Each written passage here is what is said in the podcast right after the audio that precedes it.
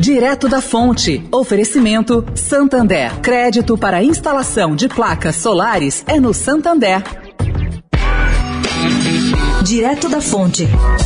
Com Sônia Rassi.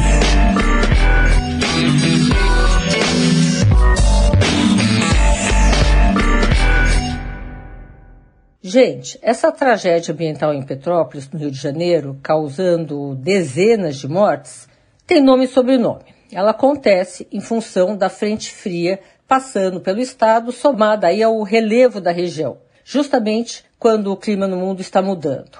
Essa mudança climática, caro ouvinte, não perdoa a urbanização desordenada da ocupação de solo.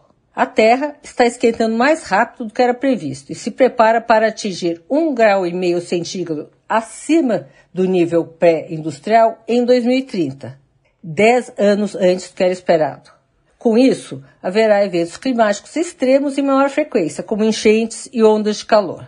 O que o mundo fará imediatamente com essa informação vai definir o tamanho do impacto na vida de 7,6 bilhões de pessoas no planeta.